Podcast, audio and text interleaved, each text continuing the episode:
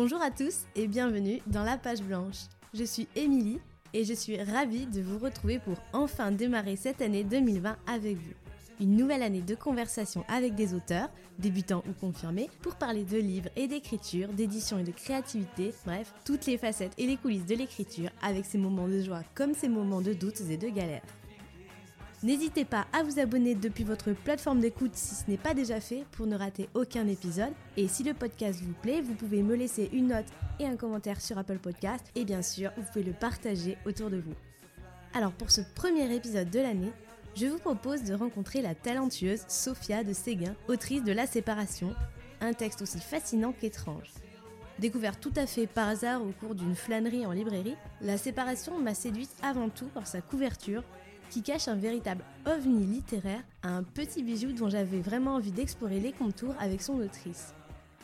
On parle donc dans cet épisode de poésie et de métamorphose, du corps et de l'intime, d'écriture et de cynisme. J'espère que cet épisode vous plaira, je n'en dis pas plus et je laisse tout de suite place à ma discussion avec Sophia de Séguin. Bonjour Sophia, euh, merci beaucoup de m'accueillir chez toi. Ah, bonjour Emilie, avec, avec plaisir. Alors on est là euh, aujourd'hui avec euh, Murdoch, ton chien. Ah, je le précise parce que là en ce moment il est euh, sur mes genoux et je crois qu'il a activement envie de, manger la bonnette du micro. Hein. Alors on est là pour discuter de ton premier texte, La séparation, qui a été publié donc là pour la rentrée littéraire au Tripode. La séparation, qui n'est pas un roman, mais un journal. en tout cas, un texte extrait d'un journal. Et donc, c'est un récit fragmenté qui pourtant raconte bien quand même une histoire, celle d'une rupture et des difficultés à surmonter cette rupture. Alors la narratrice raconte euh, le souvenir d'Adrien, son ex-compagnon, et exprime le manque, le vide, la solitude causée par cette séparation. Mais c'est euh, loin d'être euh, la seule caractéristique de ce texte, et malgré ce thème, voilà, en apparence un peu éclusé en littérature, enfin qui revient en tout cas régulièrement, c'est tout au contraire un objet hybride, très dense et très riche. Moi, la première chose euh, qui m'a euh, interpellée, qui m'a plu, je dois dire, c'est à toute première page, en fait, avant même qu'on rentre dans, dans le texte, c'est un avertissement qui euh, nous dit voilà que la séparation est extrait donc d'un journal intime et on nous dit que l'existence de ce texte nous a été révélée par hasard. L'humour tragique de certaines pages, la beauté crue d'autres nous ont fait espérer qu'elle soit un jour publiée. Euh, moi j'aime bien ce côté un peu euh, journal déterré euh, qu'on publie, voilà, ça ça m'a fait penser à, bah, ce procédé qu'on trouve au début des romans du 18e, La vie de Marianne et compagnie, le coup du, manuscrit retrouvé, des lettres qui ont été remises et qu'on voilà, dont on peut pas certifier l'authenticité. J'aime bien, je sais pas si c'était voulu, mais moi ça m'a fait penser comme ça, voilà, à ce, vieux rouage littéraire, mais qui questionne aussi un peu le rapport entre l'auteur et son texte et peut-être même aussi son rapport à l'éditeur. Donc euh, je, je, trouvais qu'il y avait quelque chose comme ça de très intéressant euh, dès, euh, dès l'avertissement. Est-ce que tu peux bah, nous raconter un peu l'histoire de ce texte et cet avertissement Voilà, toi, comment, tu, comment tu le prends, comment tu le vois? Oui, c'est vrai qu'il y a ce topo, ce qui est peut-être même un, cliché, en effet, un peu mm. du manuscrit trouvé, des lettres trouvées, qui est très ancien en littérature. je crois que au début de Don Quichotte, Cervantes dit j'ai trouvé euh, ce manuscrit dans une rue de Tolède, etc. Il y a ce, genre de choses. Donc, euh, en effet, euh, et pour moi, cet avertissement, c'est souvent le, cette fiction, tu parlais du XVIIIe siècle, c'est une manière de créer un peu de mystère, et puis, euh, quelquefois, euh, de, de, se protéger aussi euh, de la censure. Bon, ici, on est dans une époque où les aspects peut-être très crus euh, de, de, ce texte voilà, ne, ne, gênent peut-être plus beaucoup. Donc, protéger l'auteur ou, ou l'éditeur. En tout cas, il y a ce jeu, à mon avis, peut-être un geste d'éditeur qui peut être protecteur envers son auteur. Et en effet, euh, de mon point de vue, cet avertissement de dire euh, c'est un texte qui est d'un autre monde, qui a été publié par, par hasard, euh, il y a aussi du, du vrai là-dedans, parce que le, il y a un, passage des années dans ce texte qui fait que mon rapport au monde n'est plus le même, certainement que celui qui est exprimé dans le texte. Et puis dans l'aventure euh, de cette publication, du manuscrit, c'est vrai que le texte est issu d'un journal plus, plus vaste, un très gros ensemble en fait, un très gros journal que personne n'avait lu. Alors, j'avais envoyé donc à, à l'éditeur, à mon éditeur qui est Frédéric Martin au Tripode, au départ des extraits de ce journal qui n'étaient pas du tout ceux de la séparation. Vous êtes quelques-uns, je sais pas, il faudrait comparer, mais il y a peut-être 5% de, de choses euh, proches. Et donc lui, il avait, avait dit que ce manuscrit-là était peut-être un peu trop intellectuel, un peu trop froid, et c'est pas du tout ce qu'on ressent dans la séparation. donc ça, ça me fait un peu rire à distance, parce que peut-être que quand on voit des, des journaux intimes publiés aujourd'hui d'auteurs d'auteurs passés. aujourd'hui, on republie les, passages interdits, les passages dits sulfureux. Alors que là, peut-être, si on publie en entier, il y aura peut-être des passages plus philosophiques, plus sages. Je ne sais pas. En tout cas, j'avais envoyé ce manuscrit à l'éditeur, qui l'avait lu avec intérêt mais refusé.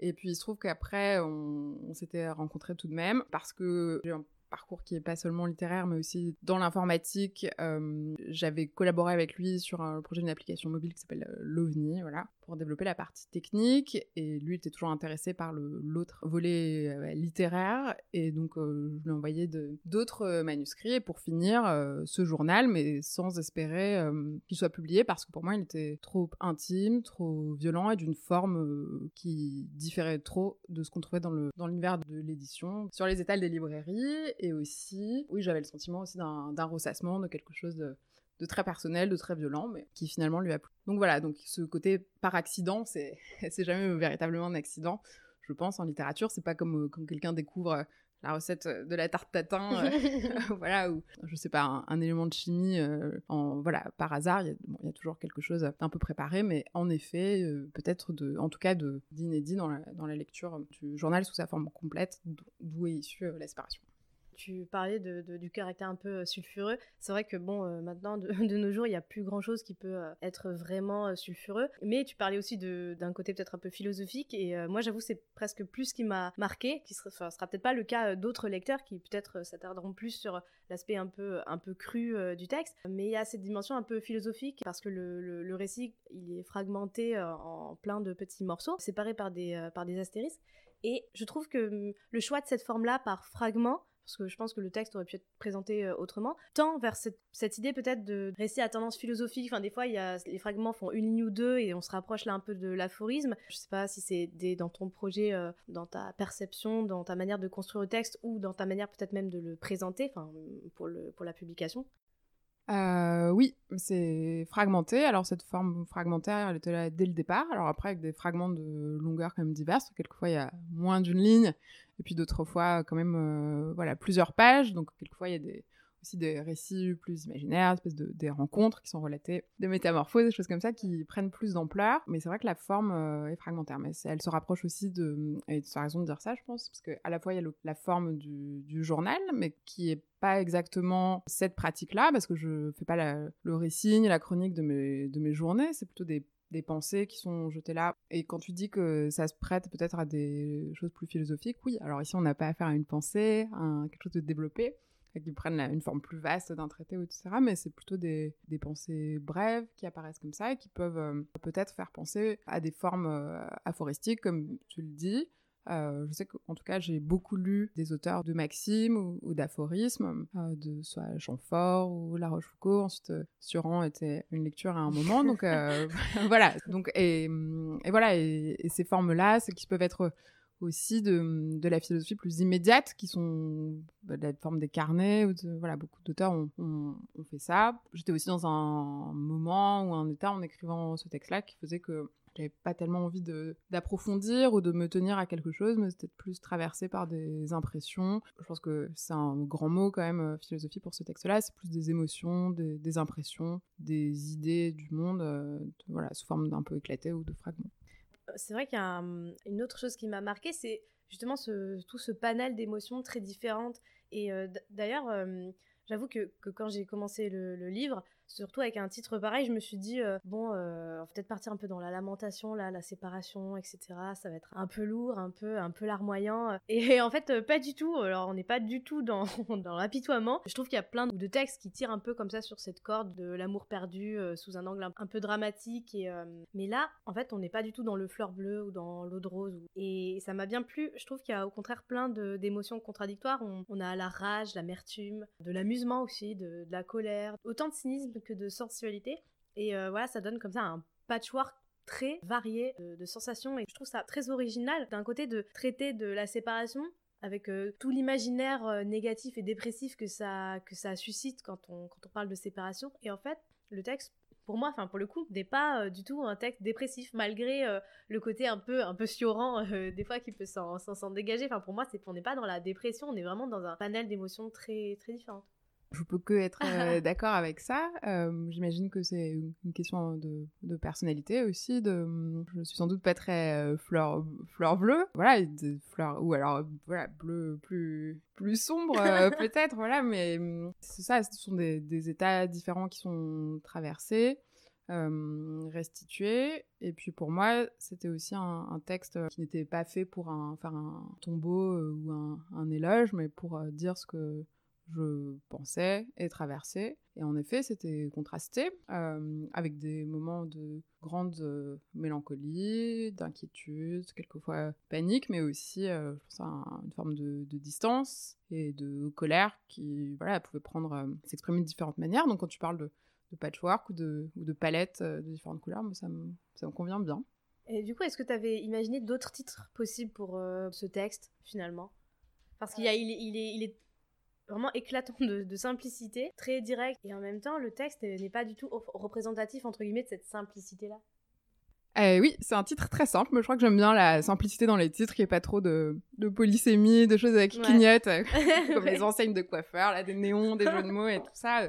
Voilà, donc c'est un titre, euh, un titre euh, simple. Alors c'est pas moi qui l'ai choisi, c'est l'éditeur qui a fait des propositions, entre lesquelles j'ai choisi. Et la séparation, mais ça me semblait assez évident, parce que voilà, le, le sujet de, la rupture, de l'éloignement avec la, la, personne aimée, c'est au centre du texte. Et puis il y a d'autres connotations qui vont euh, de pair avec ce premier sens que j'aime bien, l'idée aussi de, retrait, parce que c'est un texte qui est très solitaire, de retrait euh, avec le monde, de, séparation. C'est un peu le sens de la citation qui est dans le rabat, la de première de couverture, mauvaise intelligence avec le monde, qui dit bien aussi que le monde est un peu ennemi. J'en suis très voilà séparée euh, dans ce texte, je, regarde avec distance. et puis le mot séparation, je l'aime bien. Il peut évoquer aussi des choses un peu de, séparation chimique. bon, voilà, donc c'est un titre un titre simple euh, qui désigne bien le, ce dont il est, il est, question.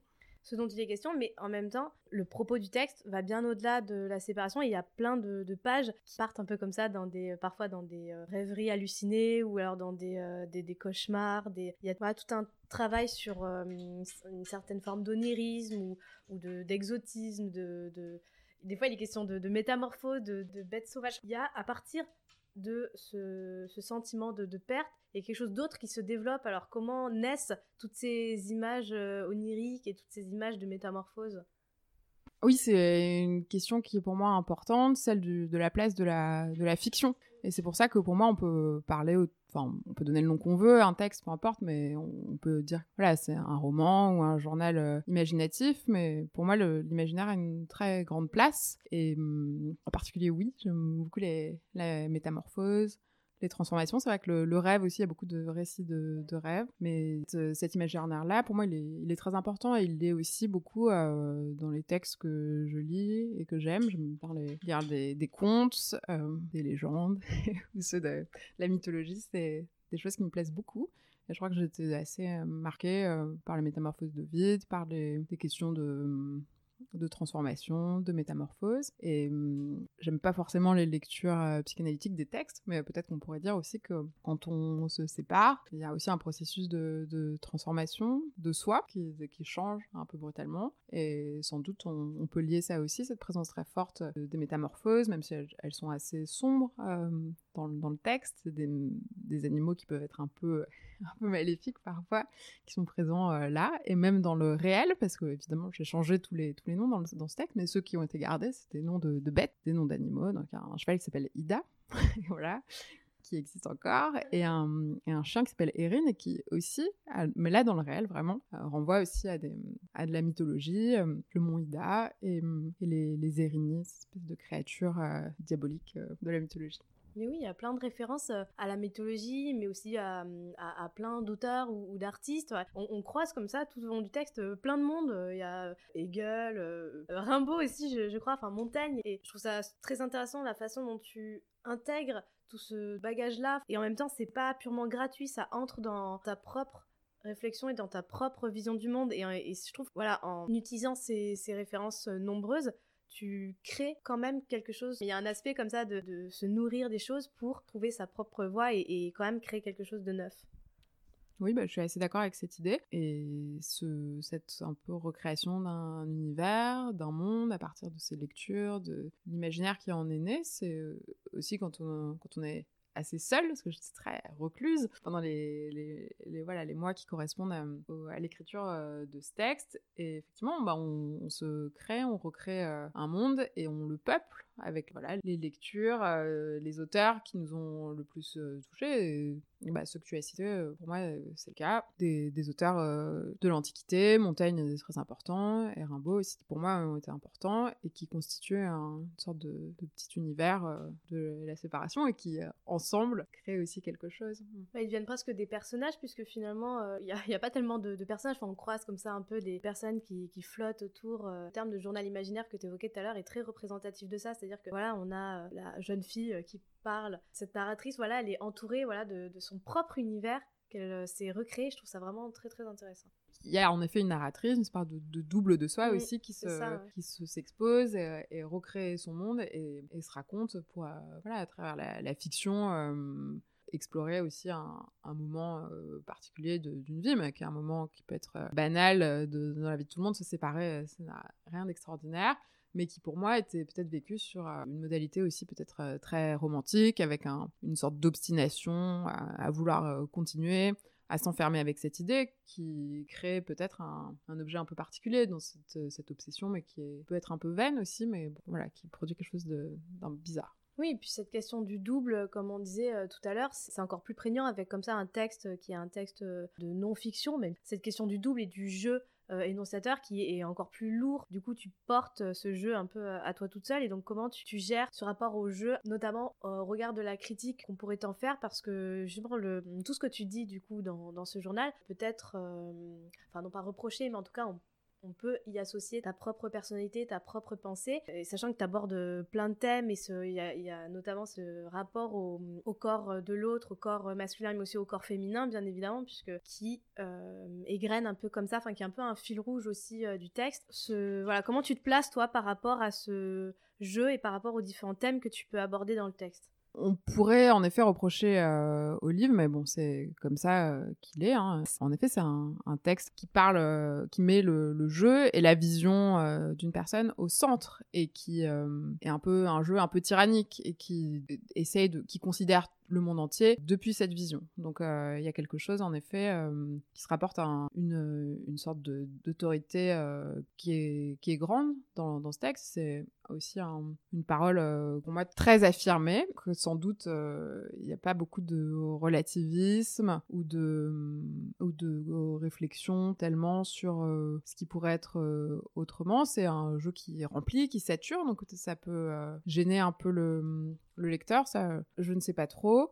Euh, et ensuite, pour le, la deuxième partie de ta, de ta question, pour le, le, rapport au corps, c'est vrai qu'il semble très important euh, dans ce texte, mais pour moi, c'était quelque chose euh, qui renvoie euh, à l'expérience euh, vécue d'un manque, qui est pas seulement un manque euh, idéalisé, d'un temps heureux et enfui, mais de, quelque chose d'une relation des, corps, donc cette dimension charnelle et sensuelle, et quelquefois sur une modalité très négative et triste, elle est bien présente dans le texte. Pour autant, j'imagine que c'est ça reste assez ambivalent parce qu'il y a, y a aussi beaucoup d'imagination, de, choses qui se construisent dans l'absence dans le creux euh, dans ce texte, en même temps que ça affirme aussi ce jeu très fort et quelquefois incarné, quelquefois dépossédé, mais ça revient à ce que tu disais tout à l'heure de, des euh, différents états ou différentes émotions qu'on peut, qu'on peut traverser, qui peuvent être un désir très violent du corps de l'autre ou une apathie, quelque chose de, au contraire d'un peu asexueux. Bon, il y a différentes choses.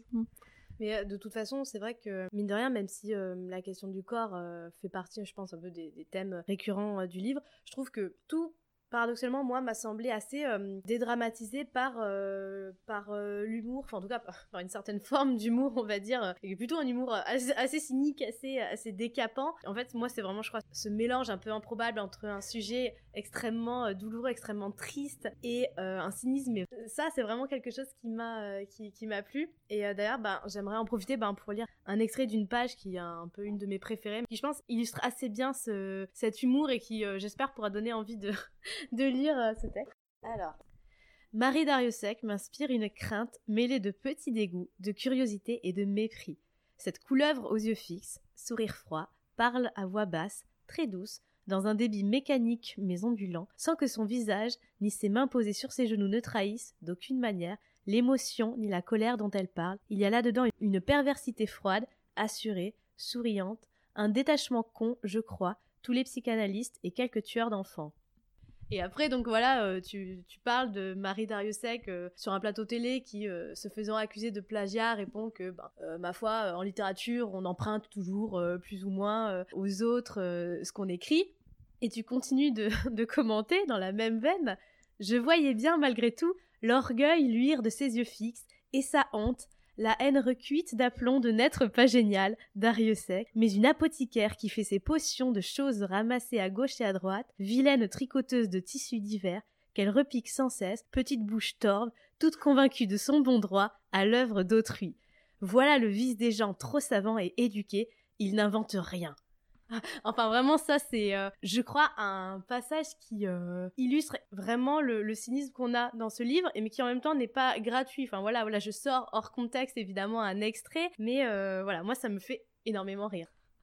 Oui, bah, je me, m'en souvenais pas euh, si précisément, mais en plus, je n'ai rien contre euh, Marie Dariussec de, de particulier, mais c'est, voilà, ce, ce moment-là m'avait, m'avait troublé et, mise en colère. Donc, c'est, je pense que bon, c'est, c'est aussi le, le travail très arbitraire euh, de l'auteur qui se s'empare d'une personnalité, d'un moment, d'un passage pour en, voilà, en extraire un peu de, de fiel ou en faire un, un, passage pour, voilà, le, le, mettre, le mettre en scène. Mais le, oui, l'ensemble du texte ensuite peut avoir euh, ces aspects un peu un peu mordants sans doute. Pour moi, c'est un, c'était un plaisir aussi euh, d'écrire certains passages, d'essayer d'y revenir, de, de, les retravailler pour que et comme ça, ils puissent être un peu, un peu saillants et forts. Mais il y a des, des, choses aussi qui sont figées dans l'instant de, de l'écriture. C'est un peu de manière photographique, mais qu'on ne pense plus après. Donc là, ça m'a fait sourire aussi de, de t'entendre le dire. Ce qui est bien, c'est qu'il y a euh, donc il y a ce genre de saillie, mais c'est pas non plus gratuit. Et puis tout de suite après, il y a une, euh, une certaine réflexion qui, qui s'enclenche, et notamment juste après ce, ce, passage, tu cites Montaigne qui euh, dit que finalement on ne fait que réécrire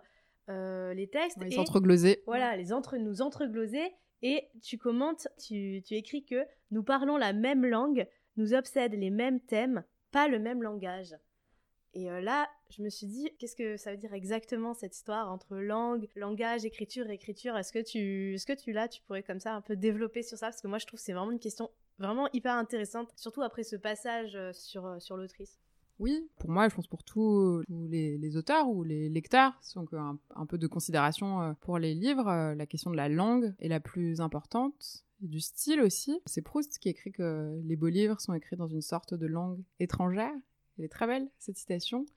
Et elle est vraie, il me semble qu'il y a une langue commune, un lexique euh, commun. Et moi, ça ne me dérange pas. Je sais qu'on reproche beaucoup euh, aux, managers d'avoir une nouvelle langue managériale, ou peut-être, comme toi, un peu aux Instagrammeuses, d'avoir une langue euh, superficielle ou de l'instant. Mais pour moi, ça, correspond à des codes sociaux qui fait que, justement, on, s'identifie pendant un moment qui qui ne correspond pas à notre identité réelle, à ce langage, pour voilà vivre ensemble avoir une langue commune. Ensuite, le, langage euh, de la littérature, il est, il est autre. Euh, il est à inventer, à découvrir. Et pour moi, il est très important. En tout cas, dans mes souvenirs de lectrice, c'était ça le plus important toujours. Le langage, j'ai des souvenirs adolescentes euh, d'avoir lu euh, Malarmé avec beaucoup de, fascination euh, pour son, sa langue si musicale qui est si éloignée aussi du réel, donc c'est quelque chose qui, me fascine beaucoup. On peut aussi avoir des, passions pour lire les, mots du dictionnaire, les, des lexiques particuliers, des mots, des mots rares, des mots précieux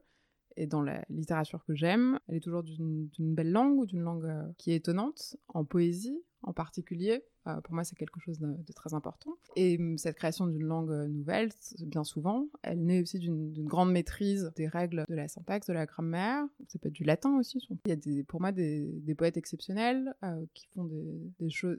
Mais c'est un parti pris très fort aussi, celui d'une langue qui soit autre et différente de celle qu'on tient habituellement et qui est une langue littéraire. je pense au Parnassien ou au poème L'Art dans Émos et Camé de Théophile Gautier qui est très beau et qui dit aussi cette exception du verre, et c'est très orgueilleux. Il dit que les dieux mêmes finissent par mourir, mais que seul le verre, lui, sera immortel. Quelque chose de très beau pour moi. Et, aussi, j'aime beaucoup un, poète qui s'appelle Pierre Jean Jouve, qui a écrit un recueil qui s'appelle Diadème, et qui est très beau et qui, voilà, on fait comme ça briller le langage d'une manière très fascinante. Mais c'est le cas pour, bah, en fait, tous les grands auteurs, en réalité, et certains bah, plus que d'autres. Pensez à la langue très enflammée de Léon Blois, celle de Céline. Enfin voilà, tout ça pour moi c'est très important. Après, euh, donc avoir parlé de l'importance du langage, j'aimerais qu'on parle ou reparle en fait d'écriture. Le rapport que toi t'entretiens à l'écriture, je pense qu'il est important de, préciser que La Séparation, c'est ton premier texte publié, mais c'est pas du tout le premier texte que, tu as écrit. Donc, euh, est-ce que tu peux nous rappeler ton rapport personnel à l'écriture et voilà un peu ton, ton, parcours? Oui, alors, j'ai un, rapport de, un peu de fascination pour le, langage. J'étais très lectrice euh, depuis toute petite, tout enfant. J'ai écrit de, des petites histoires. Euh, après, voilà, j'ai commencé et sans trop euh, m'arrêter ensuite. Mais bon, voilà, il y a les, petites choses qu'on écrit quand on est enfant ou adolescent. Et puis euh, voilà, quelquefois on, s'arrête, on, trouve son métier et puis c'est fini. Pour moi, c'est toujours très important. Donc j'ai eu plusieurs manuscrits déjà avant, quelques péripéties voilà, éditoriales. Donc. Et donc, bah, pour moi, c'est un, rapport très important, mais je n'écris pas tout le temps, du tout. Euh, il y a des périodes sans écriture, mais qui sont aussi des, périodes de, souvent un peu de réflexion ou d'observation. Et j'aime assez l'idée aussi qu'on attende un petit peu le moment où ça devient plus impérieux. Donc pourquoi pas? Et hum, plus précisément, enfin la façon dont j'écris, j'aurais du mal, je crois, à me rationner, à faire des emplois du temps. Certains y arrivent très bien. Ils disent allez dimanche matin, euh, je vais écrire pendant trois heures et puis faire ça toutes les semaines. Je crois que c'est pas trop possible.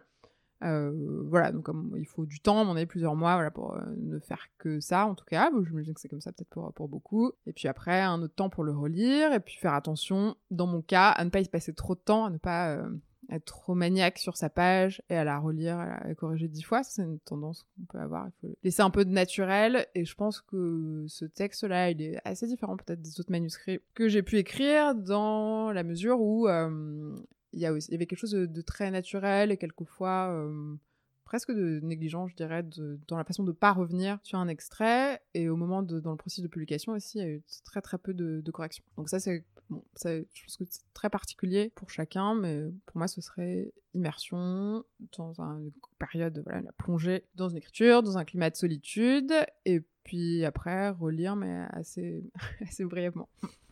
Et là, en ce moment, tu as des projets d'écriture ou des projets, d'autres projets de fiction ou de non-fiction d'ailleurs. voilà, où, où t'en es là un peu à l'heure actuelle après avoir bah, publié La Séparation?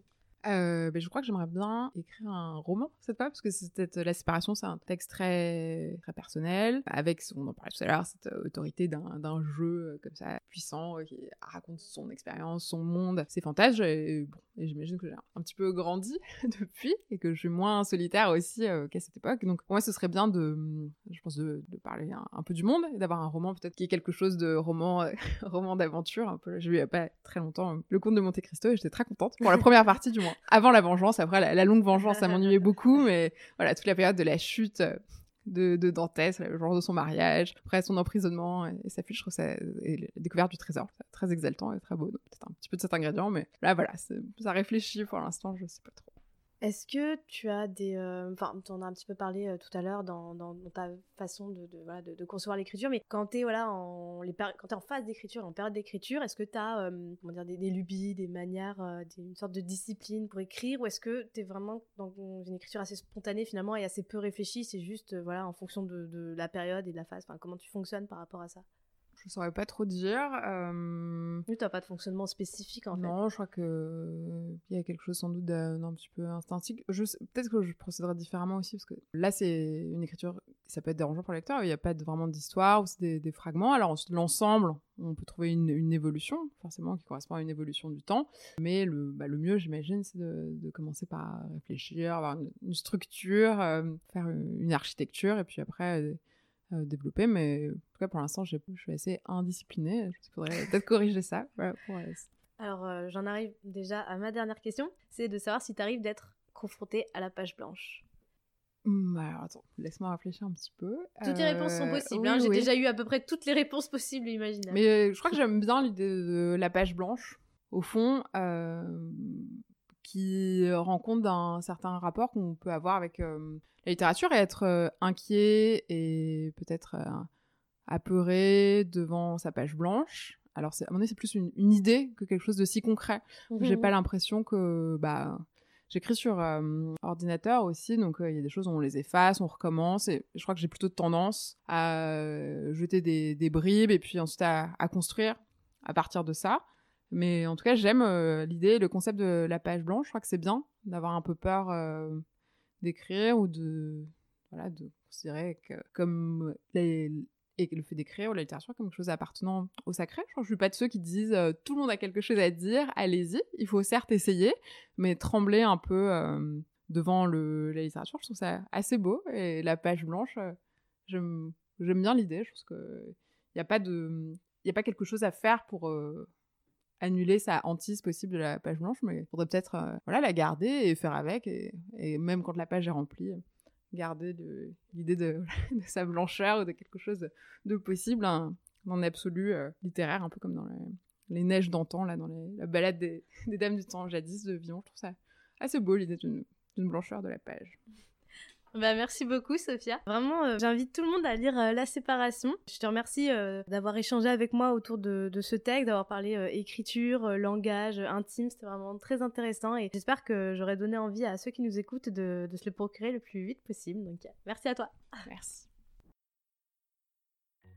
Si cet épisode vous a plu, n'hésitez pas à venir me le dire sur Instagram via mon compte Émilie Dezelienne ou sur le compte La Page Blanche-du-bas podcast. Je vous recommande vivement de découvrir la maison d'édition Le Tripode qui a publié La Séparation et qui produit vraiment de très très bons romans et qui en plus sont vraiment de très beaux livres. J'apprécie énormément euh, tout le travail éditorial qui est fait autour de chaque ouvrage. C'est fait avec intelligence et passion. Bref, c'est vraiment hyper hyper chouette. C'est tout pour aujourd'hui. J'espère que cet épisode avec Sophia vous aura donné envie de découvrir la séparation. Et en attendant, on se retrouve très vite pour un nouvel épisode de La Page Blanche.